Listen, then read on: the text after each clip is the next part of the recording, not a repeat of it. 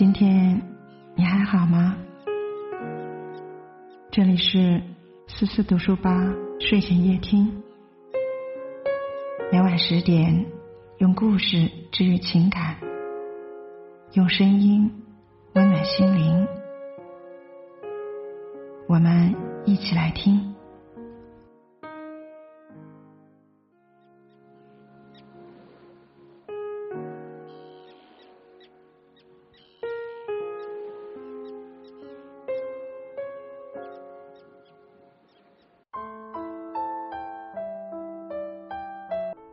今天和你分享苏沫的文章，题目是《二零二零年离婚数据曝光》，两个人能不能走到最后，其实早已注定。前不久，二零二零年第一季度各省离结率的统计数据上了热搜榜。据民政局调查数据显示，吉林省以百分之七十一点五一的离结率占据榜首。全国平均的理解率也已经高达了百分之三十九点三三。离婚数量的攀升是我们无法逃避的问题。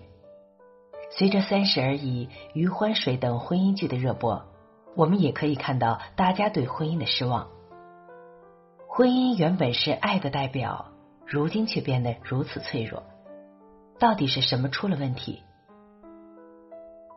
结婚从来不是生活的救世主。知乎上有个很火的问题：为什么要娶她？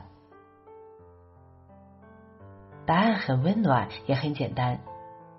那晚我正在莫名其妙的小情绪中，想跟他分享，又觉得都是不值一提的小事。直男的他一把拥我入怀，那一刻就想和他共度余生。一次下雪的黄昏，我感冒发烧，他赶过来就钻进厨房忙活。看着他的背影，闻着飘香的粥，就觉得这个人可以嫁了。我与妻子是大学同学，毕业后从没有长时间的分离。那一次他出差一周，马桶黄了，地板脏了，厨房也一团糟。那一刻。我决定一生与他一起分担，不想他陷入琐碎。婚姻是两个成年人决定在一起携手应对未来的风雨，本来是单纯的执子之手，与子偕老。它不是进阶的工具，也不是救生圈。朋友林初是小地方出来的姑娘。原生家庭的问题导致他童年经历了很多苦难。幸运的是遇到了自己的 Miss Right。婚礼上，新郎的誓言很是感人。我知道小猪的童年不是很美好，这都没关系。以后做饭、刷碗、拖地我全包。我会把她宠成一辈子的公主。林初身披白纱说出“我愿意”的时候，怎么也没有想到同一个男人。会以同样的理由把他推出了婚姻。婚后的林初以为老公是拯救自己的王子，果真没干过一点家务。虽然老公也是履行着诺言，但明显有些力不从心。孩子八个月的时候，下班后的老公平静的哄好哭闹的孩子之后，把一份离婚协议放到了林初的面前。一直以为自己婚姻很甜蜜的林初完全懵了，因为他从未考虑过自己的伴侣也会累，也从未有想过婚姻是两个人的责任，而不是一个人的负担。婚姻从来不是生活的救世主，伴侣也不是一生的避风港。就像杨澜说的：“婚姻是搭伙过日子，不是谁养谁。”能拯救你的从来不是婚姻，而是你自己。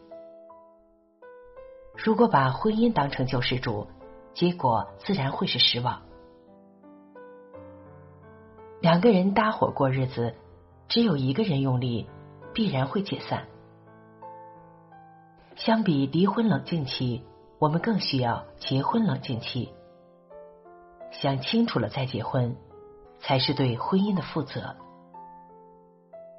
离婚也不总是涅槃重生路。每个人都是带着幸福憧憬进入婚姻的，然而一段感情走向结束的原因却各不相同。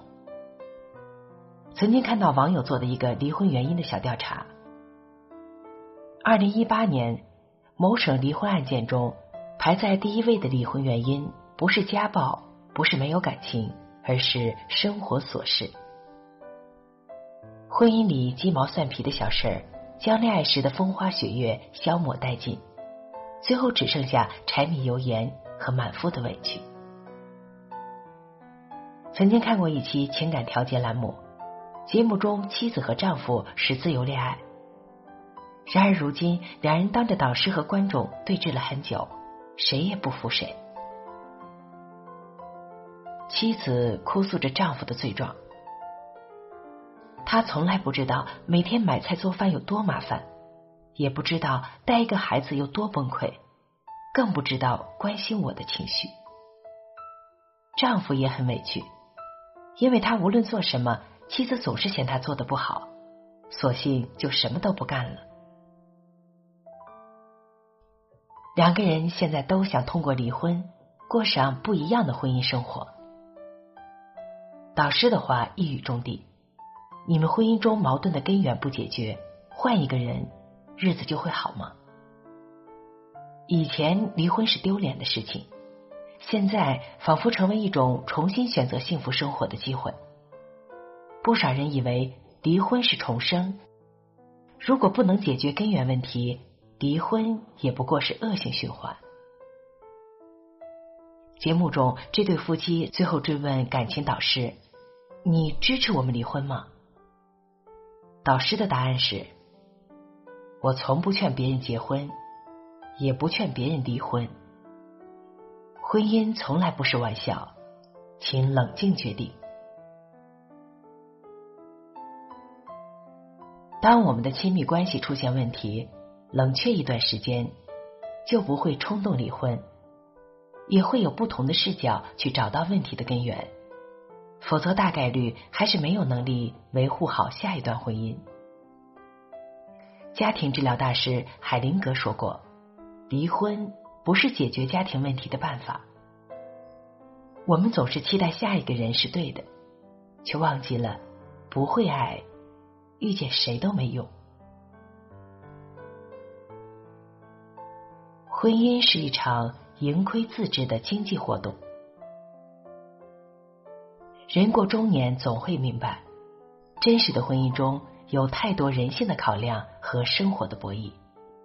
如果说婚姻是一场赌局，坐庄和下注的人只有你自己。奇葩说中，经济学家薛兆丰这样说：婚姻中能够遇到天作之合那个人的概率微乎其微。他就像两个人办一个家庭企业，婚姻是具有经济性的。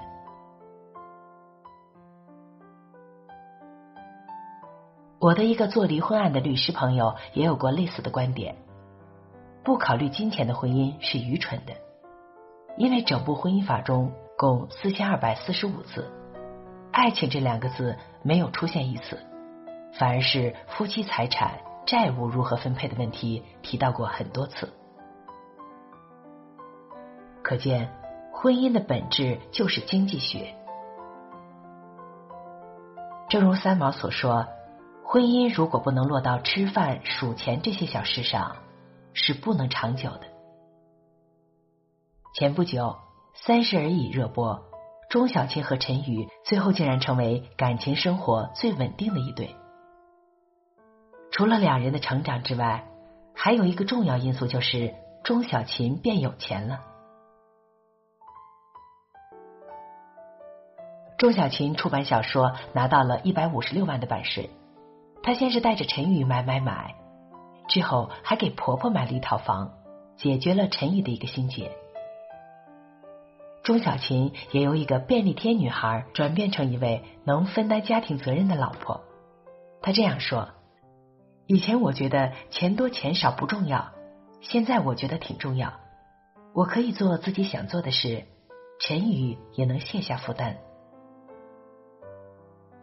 你好的时候，你拉拉我；我好的时候，我拽拽你。两口子不就是这样吗？婚姻往往是爱情作为开头，生活作为结尾。没有能力满足基础的物质要求，再好的感情也是空中楼阁。婚姻是在付出和获得中取得平衡，而不是相互消耗。如果把婚姻看作一项经济投资，如果两个人经营的越来越好，那就是值得的；如果越来越差，那就各奔东西，重新开始。我们一定要做婚姻的合伙人，而不是对方的打工人。永远不要低估婚姻的残酷。若自己坚强独立，起码在曲终人散时。有养活自己的能力。婚姻不易，请做好自己的选择。经营婚姻从来都不是一件容易的事情。电影《婚姻故事》获得豆瓣八点七分，自开播以来就引发了网友的热烈讨论。很多人都从电影中找到了自己婚姻的影子。电影中，丈夫温暖而优秀。不仅顾家，还能包容妻子的情绪。妻子有爱有想法，能把家庭琐事处理的井井有条。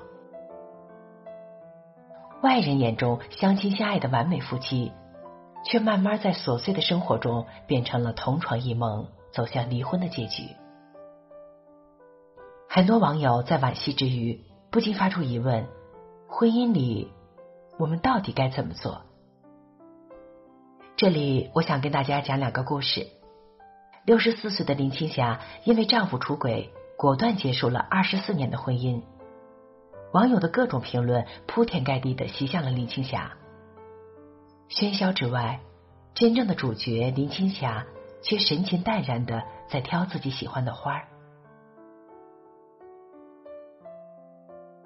纵观不老女神的半生感情，跌跌撞撞中爱过。伤过、甜过、宠过，所以他才能如此从容的通过自己的行动说明，这世上还有这么一种对待婚姻的态度。